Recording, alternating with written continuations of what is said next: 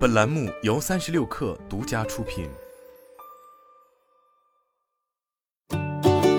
本文来自三十六氪，作者李晴。声音是感官中最为敏感和丰富的体验之一，如何塑造出色的视听产品，早已是智能硬件公司的竞争焦点。华为显然是个强力角逐者，那么这背后是一个怎样的团队？八月十八日，华为首次向媒体开放了上海音频实验室。从硬件设计、声学调教和音源等角度展示了了华为音频的研发脉络。据官方信息，上海音频实验室是华为迄今为止最大的音频实验室，总面积达两千平方米。整个实验室涵盖七大区域，分别是耳机通话实验室、空间音频实验室、耳机降噪实验室、室内场景实验室、硬件创新实验室、音频体验研究实验室和车载场景实验室。现场工作人员介绍，上海实验室的特色之一是拥有一个多场景可变混响声场环境模拟实验室。华为的手机、平板、PC、大屏音响、家庭影院等产品都可以在这里做各种生活环境中的音乐播放效果的调测，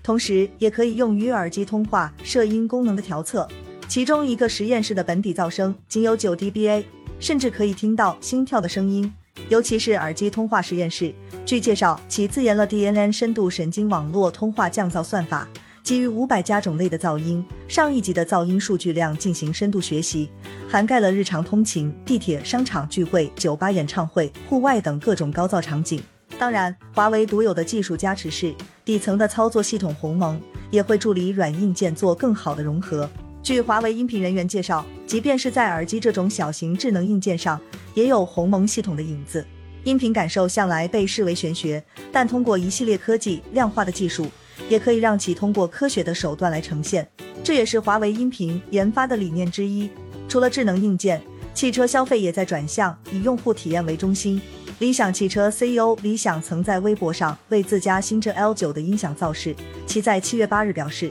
部分豪华品牌上使用大名鼎鼎的高端音响品牌，大多只是授权贴牌。他微博的后半句是：理想汽车是不玩这种潜规则的，用最好的硬件自己做软件，并邀请顶级调音师加入，让这种音响成为理想的标配，足见音响在汽车座舱中的重要性。而华为音频技术在汽车上也已落地，一个重要成果就是华为 Sound，目前搭载在华为自身的问界等车型上。据介绍，车载音响因为特殊的空间结构和使用场景，对于音响的设计要求也更高。华为声学专家会综合考虑车辆复杂的声学影响因素和共享使用场景，与整车架构师、声学师、调音师、硬件工程师反复研讨、实验、优化，使车载音响达到和家庭影院比肩的水平。除了上海音频实验室。华为在日本东京研究所、德国慕尼黑研究所、芬兰坦佩雷研究所等全球七大研发中心都有音频技术分支，总共拥有超过五百人的声学工程师团队。当然，各家公司都在加大与用户体验直接相关的研发投入，如理想汽车自己做软件，未来与杜比合作等等。华为虽然已经有了不俗的自研基础，也需要在此基础上加深投入。